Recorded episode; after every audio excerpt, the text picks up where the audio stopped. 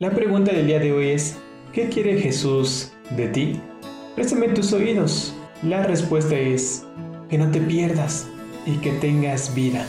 Así es, que ninguno se pierda y que todos procedan al arrepentimiento para tener vida y vida en abundancia. Este es el propósito de Dios y el de Jesús. El maestro dijo, mi doctrina no es mía, sino de aquel que me envió. Entonces, ¿qué pide Dios de ti?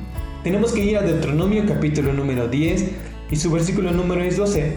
Sino que temas a Jehová tu Dios, que andes en todos sus caminos y que lo ames, y que sirvas a Jehová tu Dios con todo tu corazón y con toda tu alma, que guardes los mandamientos de Jehová y sus estatutos para que te vaya bien. Para andar en los caminos de Dios, requerimos de un guía, de un pastor que nos enseñe el camino por el cual debemos andar. Por eso Dios envió a Jesús para ser nuestro pastor. Él será nuestra guía. La segunda pregunta es, ¿por qué tener a Jesús como tu pastor y pertenecer a su rebaño? Jesús el buen pastor su vida da por las ovejas.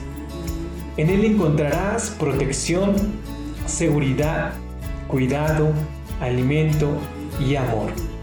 El buen pastor dio, da y dará su vida para salvar tu vida.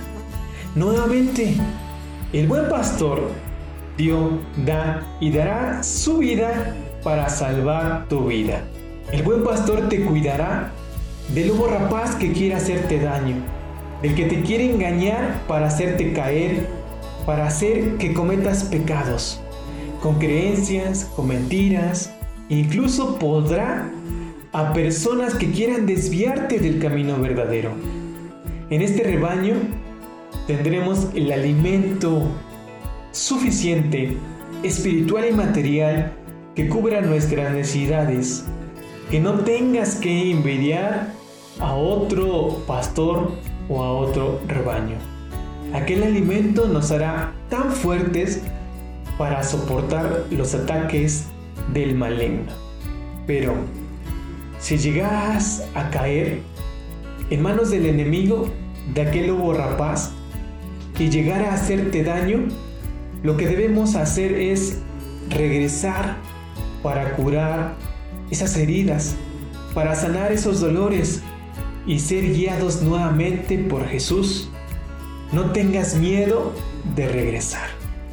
La manera de evitar el sufrimiento y el dolor es ser una oveja obediente, aquella que toma el alimento indicado por el buen pastor y sigue las pisadas sin desviarse del camino que está dirigido por Jesús. Es decir, no caer en pecado, pero si alguno llegare a caer, confianza tenemos que tenemos abogado para defendernos. Finalmente quiero invitarte a ser parte de este rebaño de ovejas, de estas ovejas obedientes dirigidas por el buen pastor, el maestro, quien nos enseñará la manera de andar por un camino de bienestar, en donde Dios nos promete dar todo lo necesario tanto material y espiritual, por medio de la gloria de Jesús. Mi nombre es Ever y mi deseo es que Jehová te bendiga. Nos vemos hasta la próxima con un nuevo capítulo.